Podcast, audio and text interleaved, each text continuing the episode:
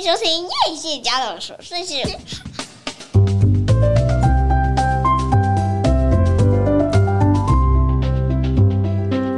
欢迎收听叶谢家的琐碎事。我是菲乐明啊，今天 Jingle 好像太早 Q 上 Q 上来了，到底要不要让我进场？让我们掌声欢迎 Kwame。嗨，我是 Kwame。让我先抱怨一下，最近真的是下雨下太多了。然后你知道我们现在礼拜五啊，变得一个非常忙碌的情况，你知道，就是我我我我觉得为什么有这么多家长想要送小孩去学才艺啊？你知道在学接送的过程不觉得超烦的吗？就是那整个。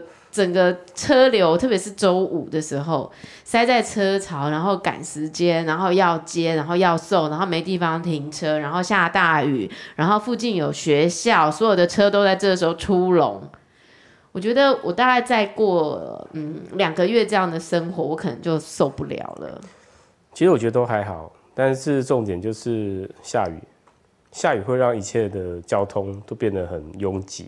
没有，我觉得作为一个接送的妈妈，然后身边还要带一个小孩，然后送另外一个小孩去学他想学的东西的时候，你知道，就是是一个很困难的事情。因为我身边还有一个，我女儿刚刚在旁边说：“哪有我哪有想学这样子？”那今天干嘛不请假？我今天不是说今天要请假，我今天学校事情忙的要死，就不请假是怎样？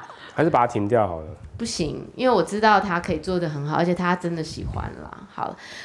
对，然后你知道，但我们家风也不用这么大吧？我们家真的风很凉。然后你知道还要带一个小孩，然后你还要想说，等一下回到家，然后要赶录音，然后要买晚餐，什么时候？巴拉巴拉巴拉巴拉，你知道就是很多事情。你知道事情越多，要越要怎么样？你知道吗？越要推事情？不是，越要缓缓来，一件一件慢慢做。要懂得说 no 的艺术。还有没有没有很多事情没办法说 no，因为。当然说 no 就说 no 了，像但是你知道很多事情就是那是你生活当中会一直发生的事情，那你就是要一件一件的拆解，然后一件一件的慢慢的把它做掉。我觉得我从我爸爸身上学到他最厉害的一件事情呢，就是对他来说什么事情都是可解的，然后就是一件一件解决，不用着急，慢慢来。我为什么突然讲到他呢？我们今天。我们今天要聊一些有趣的事情哦。先让我们坐上时光机，然后呢，让我们回到我们的国高中时代。因为呢，我这礼拜就听了一场演讲，这个演讲是以前一个慈心，他带了五届七年级，呃，到高中毕业的孩子的一个华德福的呃老师的演讲，叫王志宏吼。哇，这个老师真的是非常会讲的一个老师，非常会讲，然后他，但是他讲出来的东西又是非常有深度，嗯、可是又不会让你觉得很枯燥乏味，非常生动。嗯、其实他还有上其他人的 podcast，你大家可以去 Google 一下。如果你家有青少年的话，我觉得他对青少年的议题真的是句句就是句句打中你的心啊！所以先让我们坐上时光机，然后。回到一下，回回到我们的国高中时期。哇，周杰伦的歌真好听，《时光机》。没有国中那时候没有啦。我是说，你到时候要配一下《时光机》。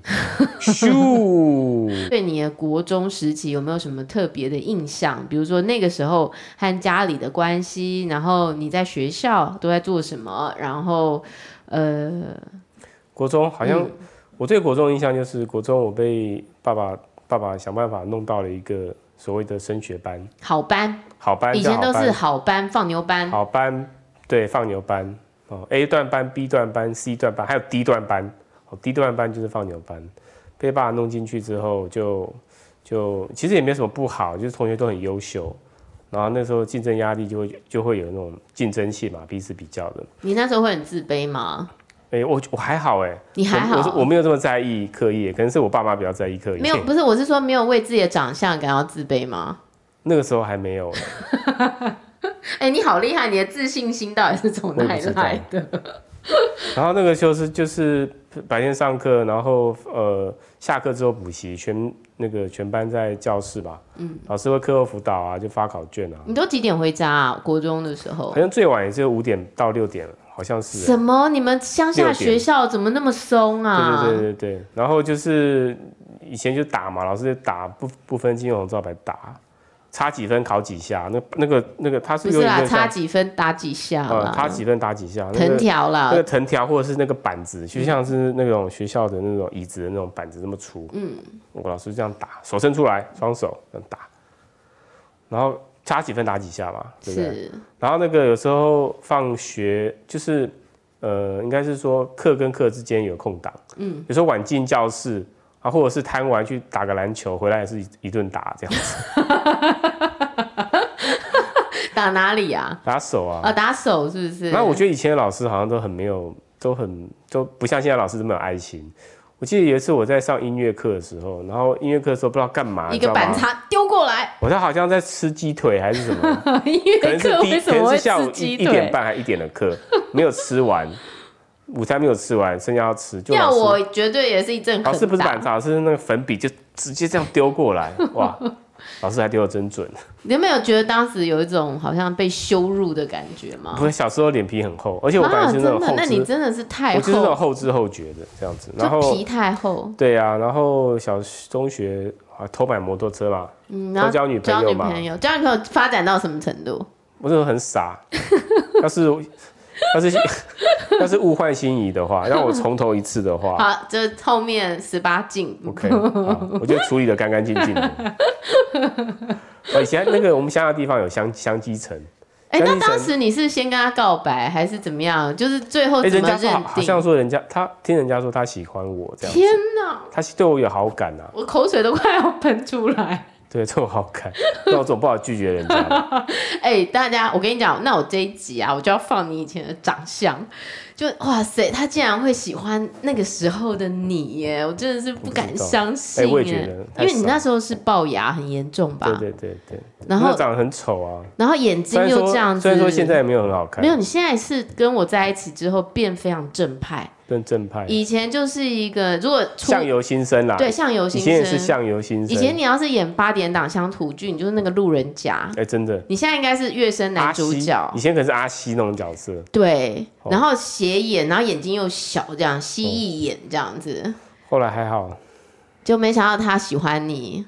对啊，喜欢我。就你国中还记得后我们得？就我也不知道，也没有怎么表白，然后我们就在一起了。嗯，然后那时候就是因为国中是骑脚踏车上下学嘛，你不是骑摩托车吗？没有没有后来才买摩托车，然后平常是骑脚踏车啦。哦，对，平常骑脚踏车，然后脚踏车还会跟他一起骑车，一起回家这样子。你现在是在演那个那些年我们一起追的女孩吗？还是在演九降旁边风？旁边的稻田，对不对？对啊然后只有一颗头冒出来这样骑，然后风这样风这样吹，然后稻还这样飘啊飘对导演导演现在要复刻以前的画面嘛？我超浪漫呐、没有啊？哎，怎么讲到这边？那你那群哥们现在是跟着骑在后面，还是他们啊？对啊？哥们哥们不是好几个出现在哪里？我真的很好奇。那个时候我有一个，我有一个你班上有一个同学好像也喜欢他，啊，真的啊？对。结果发生什么事？后来我不知道，后来人家好像是现在所长嘛，哦，所长所长便当的所长，所长所长，所长。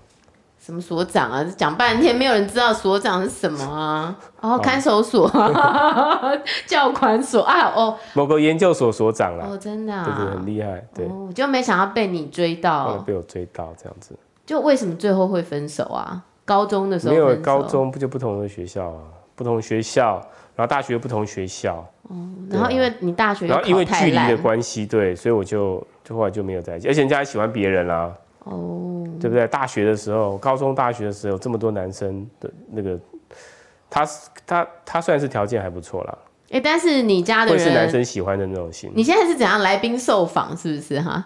就你家的人对你交女友、偷偷偷买摩托车都没有没有，你没有因为这样跟他们发生争执吗？女朋友好像没有人知道，因为你也因为完全没什么进展嘛。是想要怎样？是想要怎样进展，然后让父母知道？那买摩托车是有被骂这样子，就只是口头骂一下，然后也没禁止，钥匙还是没给你没收没。有没有。天哪！哎、你算是很自在的长大，哎，完全没有青少年说而且跟爸爸对骂的那种状况，好像没有哎，因为你爸常不在家我家，比较不会跟我爸吵架，哎，为什么我不知道哎。因为他不在家。然后那个我刚不是有说龙，我们那时候龙潭区龙潭乡最有名是香鸡城吗，嗯，香积城，然后呢，去香积城，香积城啊，那香积城那时候没有麦当劳、肯德基，温蒂汉堡在中立，没有开到龙潭来，所以那个时候假日礼拜六的时候就混到枪击城，从开门十二点、十一点、嗯，我们就去，然后国中生你也知道，以前男男生女生一群，嗯，打屁呀、啊、聊天啊这样子，哦，就在那边。就你们那一群有什么青蛙，有什么东西？对对对对对对。哦，还有什么狗？土狗？土狗不是 不是哦，不是你们那一群。就是有男生的一群，然后还有女生的一群这样子。嗯、所以你现在回想起来，你的国中其实也是充满欢乐嘛？是充满，算是充满欢乐。我觉得读书压力好像也没有很大了。嗯。可能习惯了，反正平常考试、联考考试、考考卷，嗯，然后。反正考不好被打，好像就是应该的嘛。因为老师就是老师的目的，就是让你考到好的高中嘛。嗯，对啊，所以高中，对，所以国中大概日子这样子。哎、不过我觉得其实国中有个很重要的东西哦、就是对青少年来说，其实同侪对他们是非常重要的。然后我觉得你之所以。没有这么深刻的感受到那个课业的压力啊，除了说家里其实已经放弃你之外，还有的可能会不会是家属放签了那个放弃急救，就是反正你想说这人回不了头了。还有一个会不会是其实国中得到非常要好的朋友？哎，我国中其实跟现在要好像不太一样，我有两群。哦，真的吗？对，另外一群现在也是所长，是不是？没有，另外一群就就是比较喜欢玩的一群。嗯嗯。然后我现在跟他们的这一群，就是功课比较好的这一群。嗯、但是以前国中的时候，没有跟他们太密切。因为你就是功课烂的那一个，是不是？有可能功课不不太好。然后、嗯、啊，好像也是因为上了高中，可能学校比较近的关系，所以才变常常在联络这样子。哦，所以你知道，我觉得青少年啊，他们。呃，走到了这个青少年的阶段的时候，其实他们那个内心有很多渴望。然后，因为那个讲师就说啊，其实因为他们的那个自我还没有产生，然后他们要保护，为了要保护他们那个正在萌芽的自我，所以呢，他们可能就会用很多方式来掩盖，或者是他对你讲话很不客气呀，或者是什么。其实很多都是是他们那个很必要的，对对他们自己的。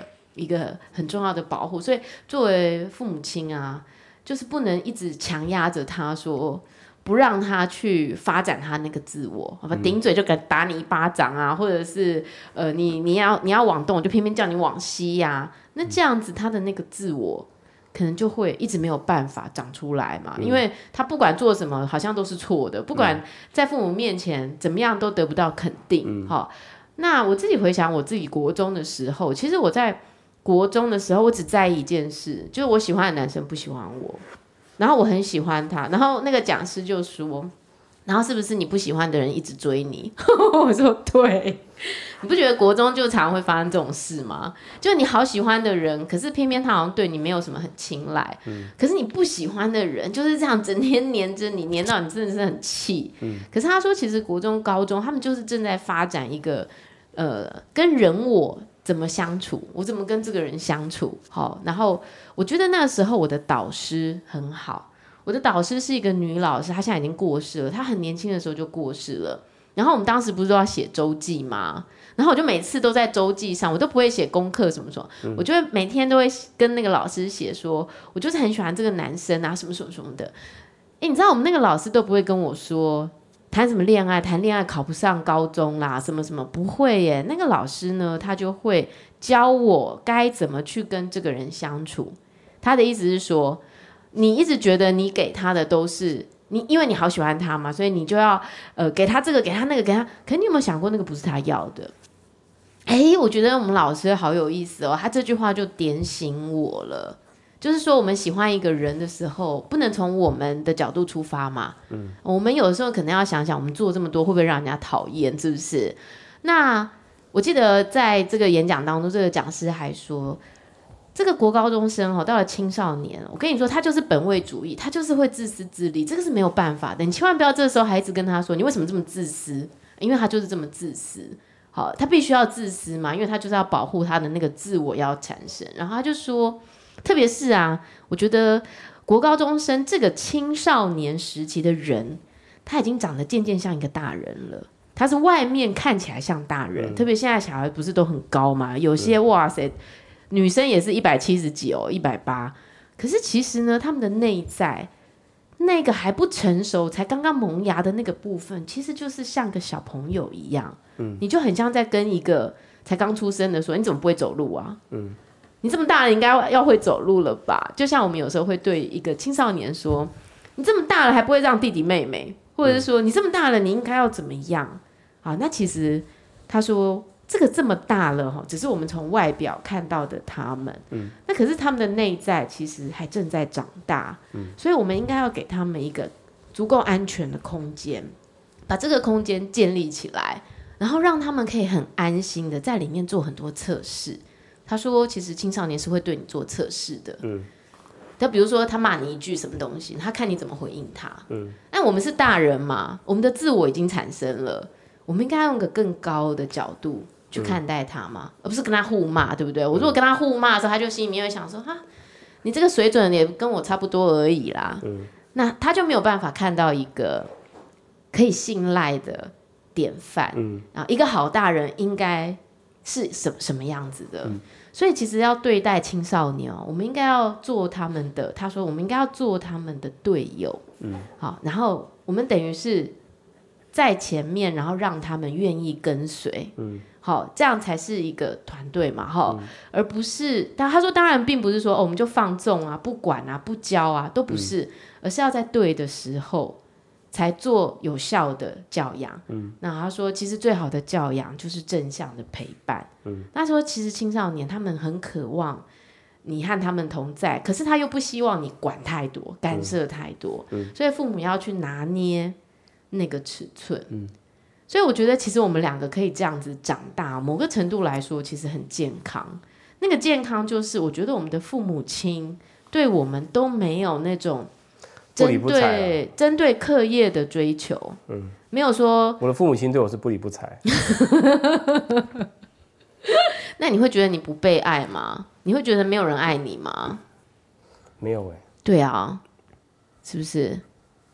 那所以他就说，其实我们应该要做的一个一个事情是说，呃，我们有的时候啊，一直不断的叨念小孩，啊，你不怎么样你就怎么样，就死定了，就未来就怎么样哈。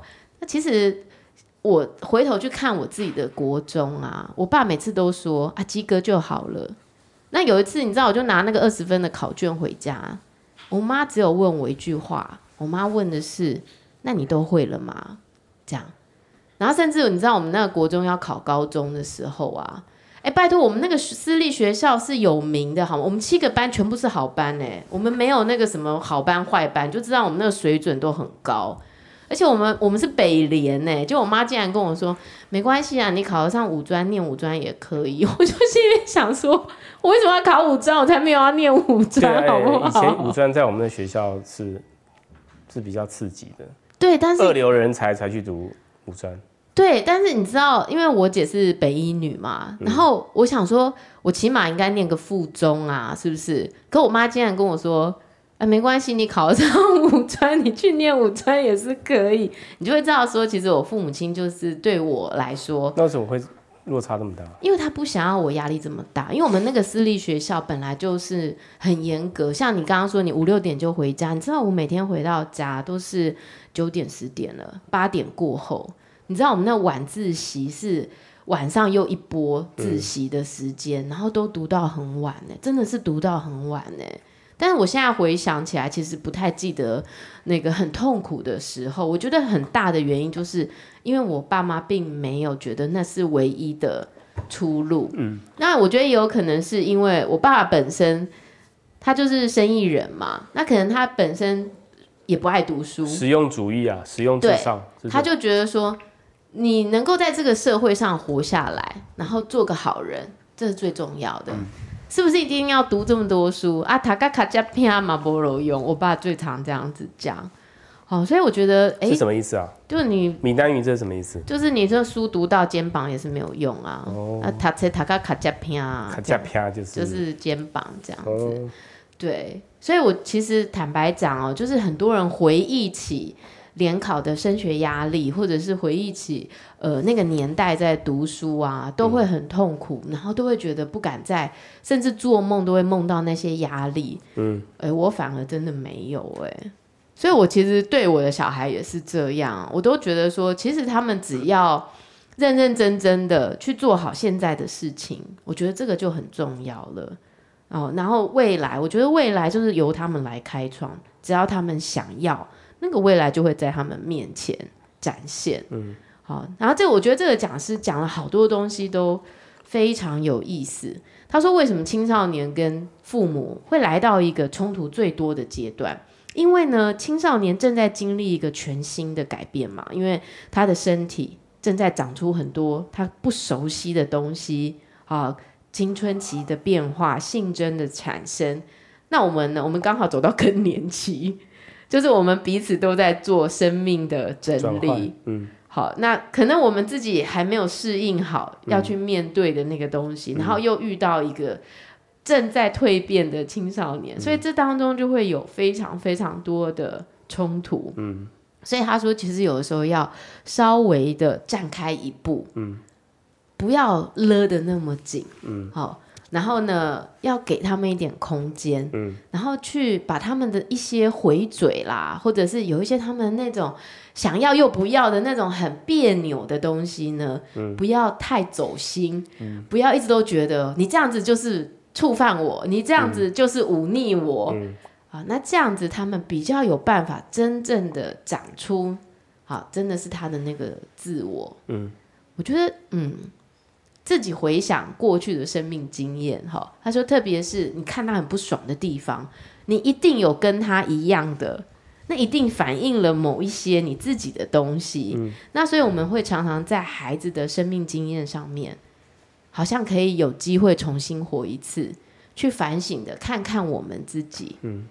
啊，我们是不是有某个地方在那个年代，我们也是卡住的，嗯、我们没有让它过了，嗯、所以我们才会在同样的时间点看到某一个相似的影子。嗯、我觉得他说的真的蛮有道理的。嗯、但是因为我觉得我，我觉得因为可能我自己本身追追寻那个真正的自我，已经是很长很长一段时间了。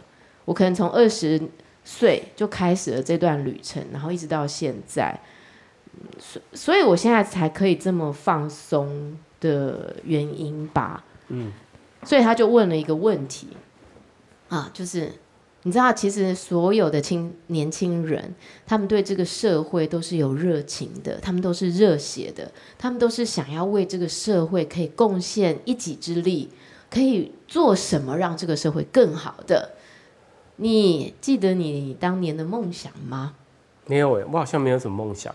你要不要认真的想想看？你小时候不会写说我的志愿吗？不会写说？我都忘记了志愿是写什么，我真的忘记。我没什么梦想哎，怎么办？他说，人生走到四十二岁的时候，通常是一个非常好的检视。嗯，你可以检视说你现在的人生有没有活在一个你的理想。啊，活在你的你的理想，你是不是真的是尽情的活出了你自己？嗯，他说，特别是因为我们其实能为孩子做的就是陪伴跟支持嘛，那我们所要对他们做的，其实就是在他们的面前示范我们是怎么去活出我们的人生的。嗯，那如果啊，你是一个把所有的东西都给孩子，然后自己放下所有的东西，一全部都只为孩子，那你想这个孩子会得到的，其实就只是。放弃自己的人生嘛？嗯、可是如果你是很认真的把你自己的每一天都过得很好，然后尽情的去去活出你想要的，嗯、去做到你你你真心要的，嗯、那你的孩子也会看到你在他面前做出了这样的示范，嗯、那对他的生命其实也是非常重要的事情。嗯嗯、所以你还是不记得？我还是不记得。你知道我当年的小时候的梦想就是我要做。心理咨商师，嗯、然后还有就是我要做一个家庭主妇。嗯、我觉得很可能是因为我看到我妈妈，嗯、就是我妈妈在我们还很小的时候，她就是家庭主妇嘛。嗯、然后我也不知道怎么会有人会把家庭主妇当梦想，然后我也觉得很奇怪，我就是这样莫名其妙做了十年的家庭主妇这样。嗯、那我觉得这是一个很有趣的，就是你其实你根本不知道你的人生走到这里，其实已经是对照了。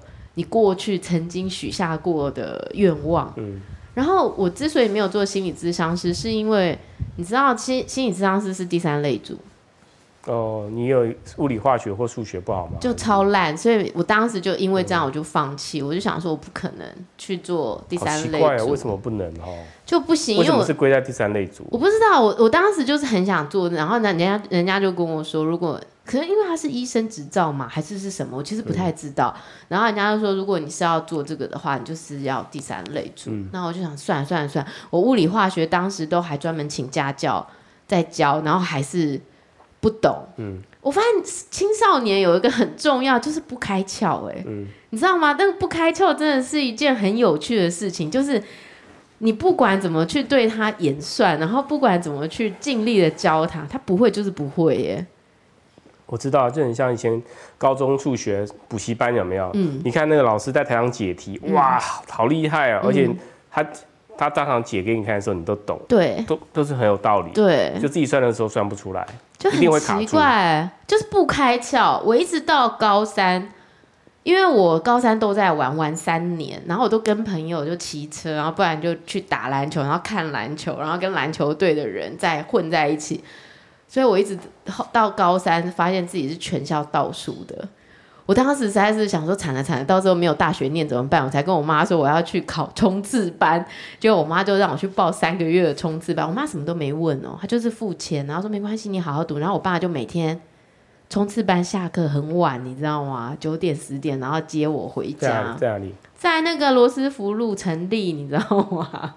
哦，这么远哦。哎、欸，可是我跟你讲，我那三个月是我书读的最好的三个月。真的，我觉得学校的老师啊，如果都是这种补习名师这么厉害的话，应该所有的学生都会考上台大吧？那表示你们那个补习班很有名啊。就上课超有趣，然后在我们这就没有办法。然后他他给你很多诀窍，怎么去读书，然后你就顿时觉得、嗯、三个月考试机器。没有，我它就是一个考试机器。不是不是，我觉得大家误会了。我们其实也不是一直在做试题，而是我觉得他的讲课让你真的觉得你听懂了，嗯、然后你好想知道说，那我的能力可以考到什么程度，你知道吗？我觉得那三个月是整个让我启发，所以我再回过头，我就会觉得那个孩子不是不爱读书、欸，哎、嗯，是没有遇到一个真的让他。点燃他的那个兴趣，然后引发他的好奇，少了一把火就对了。就是没有出现一个可以让他跟随的人。我听说哈，如果这个学生啊是非常喜欢这个老师，就算他课讲的不怎么样，他也会很认真，很喜欢上那个课。嗯。所以我觉得，其实，在青少年身边啊，他们必须要围绕着很多的好大人，嗯，然后这些好大人才会有机会成为他们的。想要成为的那个典范，嗯，那我觉得这个是很重要的事情。嗯，嗯，那所以你的高中过得怎么样？我高中好像还蛮平淡的，又比国中更平淡。因为高中我那高中是男女分班啊，这么我国中男女合班嘛。嗯，对啊。然后高中能考到那个高中的大部分成绩也都不错。然后我就考。你是说中立高中？中立高中 还算不错啊，我们那算是桃园第二志愿。不好意思啊，我是北联松山，我们是男女合校。不一样嘛，对，程度不一样。嗯。然后高中就更，我对我高中一没什么印象哎，高中也是打篮球，然后上学，然后。诶，然后失恋，不断的失恋。没有没有，高一高二好像有补补习补数学，嗯，英文好像没有补补数学，然后补到高三，然后诶补习的时候好像就放学的时候，可能补到几点啊？七点啊？不要流水账哦。哦，那真的是没什么特别。就空白，这这段直接空白跳过。哎天哪，人家高中玩社团，然后。跟一群朋友这样子来来去去，然后做好多很有意思的事情。我没有哎、欸，你这样觉得我，你这样突然讲，我就觉得我高中好好浪费哦，浪费这三年了，真的。真的哦、然后你，那你有认真读书吗？也没有啊，你大学考超烂啊，也没有哎、欸。那你到底在干嘛？也没有超烂，我第一年也是有考到啊。你考淡江啊。淡江还可以的。烂。不是淡江有很多系，你如果是考外文，应该是淡江。我那我那很怪的系叫产业产经、啊，你知道吗？知道产业经济啊，啊。请问出来要做什么啊？我不知道。好啦，那没关系啊，你反正后来重考遇到我嘛。重考，呃、欸，对对对对对，重考后来淡江读到一学期，读完一学期，哇，差点被二一，你知道吗？那你是为什么要重考？因为你前女友是考传播，所以你想要跟她同一个学校。对对对对，而且那时候我对那个我对产经的系没有很兴很有兴趣。哦。而且第一年就经济、会计、统计、微积分呢。天哪！我好像被当掉三个九学分，我我只要再被当到十一还是十二，我就二一了。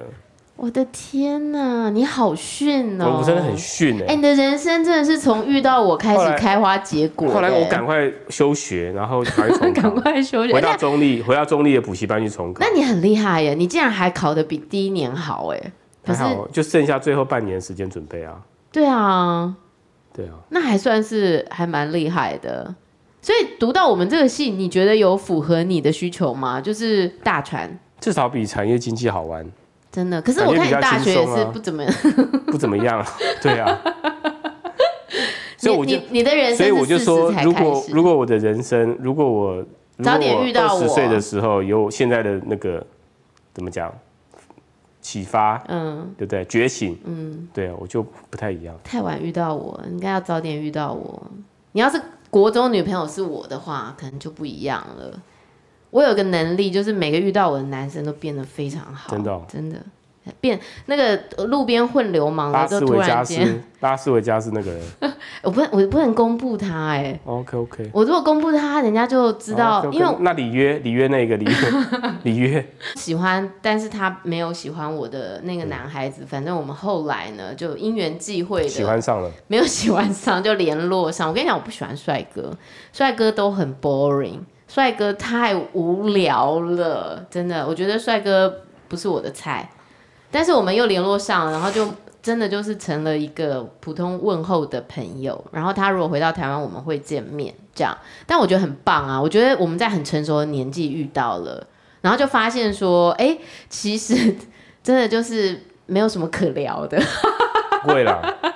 我下次帮你安排一个两天一夜的，是不用两天一夜啦。我两天一夜我可以另有人选吗？两天一夜我怕不行，一定要是他，指定他。我是没有要指定他。好，那所以我觉得其实国高中吼不是就是正要发展这些关系的年纪吗？然后我觉得其实没有不好哎、欸。我觉得如果像以前呢、啊，我们班上很喜欢我的男生啊，他们的妈妈都会要求老师让他们坐在我旁边。其实我功功课应该算还还可以啦，然后他们的功课都很烂，然后他们妈妈就会觉得说，他们为了喜欢我嘛，所以就会努力读书，所以就把他们排在我的旁边。哎，我们老师竟然答应这件事，哎，你老师已经收了多少钱？我们老师有想过我的感受吗？他收了，对啊，而且他收了多少钱？真可恶！没有没有没有，不是，但是我觉得其实我们老师对孩子就是抱持一个很开放的态度。那我觉得父母其实也是，你有多开放。开放不是说是是是随便你，不是，嗯、而是去接纳那个孩子在那个阶段，他原本就是要去经历这一些的，然后你这些都不让他去经历，你知道他到了大学啊，他要怎么跟别人发展人际关系，怎么去跟别人互动，他可能完全不会耶。嗯、我觉得我自己在高中啊，也经历了非常深刻的友情的洗练，嗯、就是我们怎么去跟一个很好的朋友。去发展那个很内在的关系，嗯、而不是只是表面上的。我觉得那当中其实有非常多微妙的可以学习的地方。嗯、可是如果你总是要去干涉那个孩子的人生，然后就要规定他应该要交怎么样的朋友，我觉得他没有机会去长出他自己的力量。嗯、因为在友情的挫败，其实也可以发展成他未来修改的一些动力啊。那如果这个人连经历都没有经历过，那他就是一张白纸哎，嗯、他连那个改变的能力可能都没有，蜕变的可能可能都没有。嗯、所以我觉得其实父母亲啦，有时候真的不能只是单一的觉得，只要这件事做到了，他的人生就幸福美满了。我觉得我们以前都被这样教育，对不对？对啊，想要说考到大学就万无一失，妥当了啦。就玩有你玩四年，对不对？然后玩完出来不知道要干嘛，不知道干嘛，不知道人生要干嘛。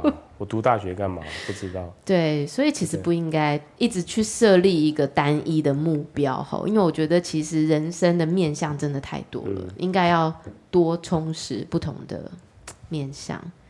可是你你的人生阶段啊，如果让你坐时光机回去，你觉得哪一个阶段是最值得回味的？觉得是嗯，这个阶段是让你觉得啊，这年轻真好啊，或者是哇，当时如果可以再回去，一定会好好过那段人生。那当然是高中开始了。高中，因为你高中就空白，高中空白啊，大学基本上也空白吧。高中、大学好好的过，嗯，对不对？疯狂一下。疯狂一下，那我已经疯狂完了耶！嗯、我觉得我好像都在。不需要做时光机啊。我不需要哎，我真的在每个阶段啊，我都遇到很棒的人来修炼我自己。就是不管是感情的状态、友情的状态，我觉得我在每个阶段真的都很深刻的经历过了。嗯，对，包含高中认识我学弟，我觉得也是一个很棒的友情的。体验，嗯，然后包含我交到的那些好朋友，嗯，对，我觉得再回到高中其实也是蛮好玩的，嗯，好，大家不知道有没有去回想一下自己的人生哈？有没有人很想回到小学？我小学的老师超烂的，完全不是我会喜欢的老师。这样想想，我其实印象最深刻的就是我国中老师，我很感谢他。对，好。可惜啊，他不在了。嗯，他不在了，是。但是我觉得幸好我国中是读到一个这样的学校，嗯，然后周边都是非常优秀的人，然后我们到现在都还维持着很好的联系，然后那个友情真的是很妙的事情哈。特别是呃，当你有了家庭、有了小孩之后啊，那个友情的阶段又会进入下一个不同的阶段。嗯，然后我觉得。有的时候，当你有人可以说真心话，是真的很直接的那一种，其实是不容易的事情啊。但是这个可以帮你练习好多，拆开你的面具啊，然后不要担心被笑啊，嗯、然后不要去包装你的言语啊，嗯、然后去看到那个最真实的那个内在的渴望。我其实也觉得我好像都经历完了，我个人。认为这是一个人生很重要、必须去经历的事情。嗯，对。好，那好那个时光机搭完了，我们现在要回到现在了。OK。这个周末呢，我推荐大家看一个美剧。我其实平平常不太看美剧哦，因为我不是很喜欢美式风格哈。但是我今天突然间开了一个，我觉得好好看哦。它好像只有七集吧。他叫做那个窥视者，他是那个娜欧米，纳欧米华兹，大家记得吗？不太记得。